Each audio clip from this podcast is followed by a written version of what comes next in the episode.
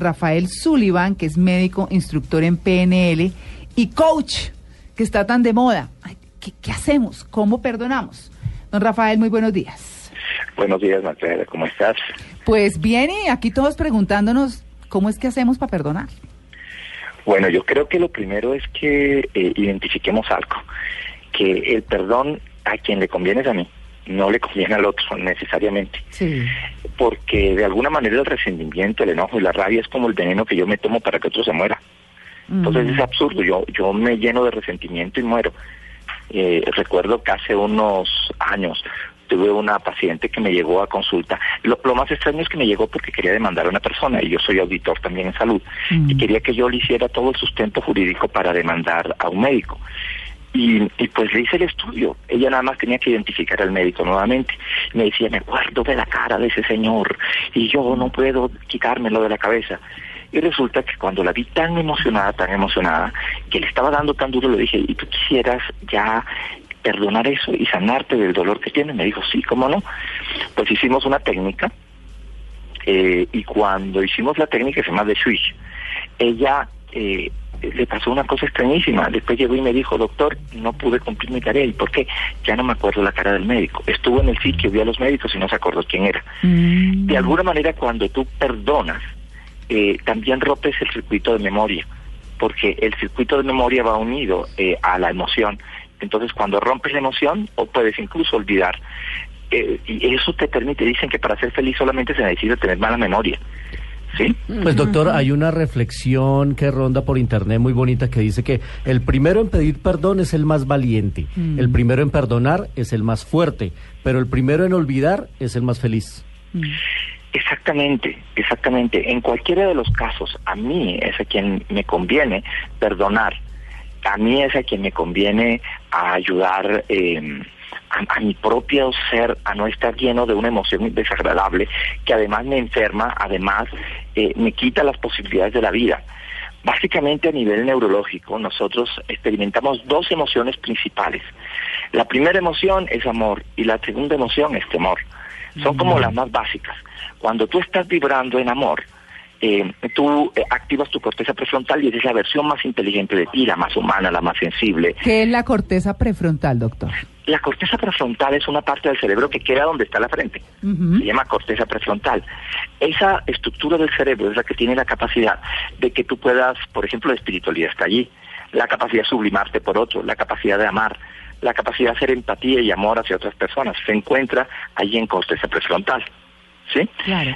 Y, eh, y, es la parte creativa, la parte inteligente de nuestro ser, pero inteligente eh, a, a, nivel eh, consciente, y es el cerebro consciente. Pero eh, nosotros tenemos otro que es el sistema límbico. El sistema límbico es donde están las emociones y muchas de las emociones pueden ser buenas o malas. Mm. Cuando las emociones vienen desde corteza prefrontal, esas emociones tienden a ser buenas. Pero cuando vienen desde el sistema límbico, Claro. como estas emociones desagradables, generalmente nos hacen sufrir. Ahí claro. está el temor. Resulta que cuando yo eh, comienzo a tener enojo, cuando tengo resentimiento, cuando tengo odio, cuando no he perdonado, estoy vibrando en la emoción desagradable. Eso hace que mi corteza prefrontal se apague, literalmente la sangre que llega a corteza prefrontal baja y me convierto en la versión menos inteligente de mí. Entonces, básicamente, yo que le digo a una persona, ¿tú qué prefieres? ¿Ser la mejor versión de ti o la peor versión de ti? Pero venga, doctor Sullivan, hay un tema ahí, eh, lo que hablábamos hace un momento, lo que decía Luis Carlos, no es eh, solamente el primero que pida perdón, pues es el más arrepentido, el más valiente, porque ahí, eh, por ejemplo, en las relaciones de pareja, no sé en el resto de aspectos, eh, se acostumbra una de las dos personas a que la otra pida perdón todo el tiempo, aun cuando no tiene la culpa y está esperando, ay no, que pida perdón y que se arrepienta. No es tan sencillo como que el que primero pide perdón eh, es el más noble porque a veces no tiene por qué pedir perdón esa persona. Mira, ocurre una cosa, yo puedo pedir perdón así no tenga yo la, la, culpa. Eh, el, el asunto es que a mí me pone en una buena posición espiritual, me pone en una buena posición neurológica para enfrentar mi vida. Seguramente la persona que hace eso es el más inteligente de los dos. Porque el otro está lleno de rencor, está lleno de rabia. Es en que está vibrando, en orgullo. A mí me tienen que dar, a mí me tienen. Y fíjate que eso es un tema de deuda, ¿no? Allá hay una deuda, siente que el otro le debe. y, y permanentemente, y esto va enfocados a, a un tema de perdón donde es yo debo o me deben. Doctor, a- veces, ajá. además que a veces pedir perdón, mucha gente piensa que es una señal de debilidad más que de humildad. Claro. ¿Cómo hacemos para cambiar esta creencia? Miren, nosotros tenemos que entender a quién le conviene pedir perdón. Mm, Me conviene a mí. mm. Ahora, si el otro lo recibe, maravilloso. Y si el otro no lo recibe, pues el problema es de él. Yo pedí perdón. Ahora, hay una cosa importante. Y lo hacemos con programación neurolingüística. Muchas veces yo doy el perdón, pero la persona no sabe conscientemente que se le da. Yo lo que hago es que hago una técnica donde lo perdono y me libero de esa carga. Ahora el problema es de él. Claro. Oiga, doctor, mira, así. eh, mm, muchas enfermedades autoinmunes, por ejemplo, se, se dice que están asociadas con la ira, con la venganza. En temas de salud, ¿el perdón nos aporta? O sea, ¿es beneficioso de alguna forma para el cuerpo, para la mente? Claro que sí, miren, cuando una persona se está vibrando en temor, ocurre lo siguiente, comienza a generar una serie de químicos y los mismos neurotransmisores del temor que genera el cuerpo humano son los mismos que utiliza el sistema inmunológico para regular el sistema inmunológico, los mismos neurotransmisores. Lo único es que están en capacidad de inmunosuprimir a la persona. Mm. Es tan así que hay pensamientos claros, conocidos, que pueden inmunodeprimir a una persona. Por ejemplo, no tiene que ver con perdón, pero de todas maneras para que vean la- el poder.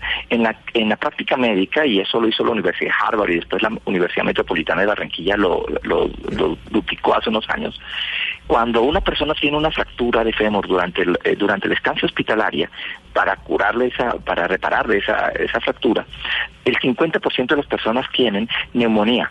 Y todos los médicos pensábamos que era por eh, la mm, por, por, por, por la quietud que tenían, especialmente personas añosas o, o mayores de edad. Resulta que estas eh, eh, lograron descubrir que realmente era un pensamiento que se daba dentro de los 20 a 40 minutos después de la fractura, lo que inmunodeprimía a la persona. Tan es así que se le aplicaba una ampolla de Valium durante los 20 a 40 minutos, se dábamos a la persona y ya no le daba neumonía. Ya, pues. Pero también con, neumon- con, con PNL logramos romper sin el Valium ese mismo circuito neuronal y tener el mismo efecto. Básicamente, esos mismos, eh, esos mismos eh, circuitos son alterados y son generados cuando tú tienes un resentimiento permanente. Entonces puedes producir histamina, que es un proinflamatorio, puedes producir cortisol, puedes eh, varias altas concentraciones de adrenalina y noradrenalina en tu sistema y todo eso junto puede producir una situación que es una hiperactividad. Cualquier trauma, cualquier situación puede generarte una artritis, por ejemplo, Claro. una inflamación de la artritis. Bueno, de hecho también la- el cáncer está relacionado con todas esas situaciones familiares y de entorno que Sí. son tan difíciles. Ahí está el tema del, del perdón, un tema en el que todos tenemos que pensar y como usted muy bien lo decía al comienzo, yo utilicé esa frase alguna vez en una columna porque es que es muy chévere, es el, el, el odio es el veneno que nos tomamos. ¿Cómo para es? que otro muera. para que otro muera. Exacto. Y nos lo estamos tomando nosotros. O sea, no vale la pena. No vale la pena realmente. Pero te, te voy a decir algo, es el odio y especialmente poniendo más puro el sentimiento y el temor, porque el odio no es más que una forma de temor. O sea, tú vibras o en amor o en temor y el, y el odio es temor. Mm, sí. El temor es lo que nos afecta a todos. Y, y podemos hablar incluso a, a nivel de salud pública de lo que está pasando en nuestro país cuando nos hemos enfocado en una, en una población que vive llena de temor porque todo es temor. La forma como se maneja la gente, eh, la agresión que, que hay permanente hacia las personas, eh, incluso la forma como las normas son represivas, son eh, agreden a las personas, comienzan las personas a entrar en esa vibración. Ahora, no podemos echarle la culpa solamente a la norma, también es la culpa de la persona de cómo asume la situación, ¿no? Claro que sí. Porque decide, decide vivir en temor. Bueno, a perdonar. Ay, ¿cómo es de complicado? ¿Cómo es de difícil? ¿Cómo No, pero mire que no tan fácil. Eh, Yo tuve la oportunidad hace un par de días de pedirle perdón a mi ex y me salió muy bien, me sentí muy bien. ¿Lo perdonó? No, claro, y me pidió perdón de vuelta. Ah. Pero es que uno tiene que dar el primer pasito. ¿No? Sí, está no, bien. me salió, Tome la me salió muy iniciativa. bien, Claro. Mm, ¿Quién sabe qué hizo? Bueno, Yo doctor, no le digo que yo me porté bien. doctor Rafael Sullivan, muchas gracias por su atención con En Blue Jeans de Blue. Muchísimas gracias, bueno, que esté muy bien. Hasta luego.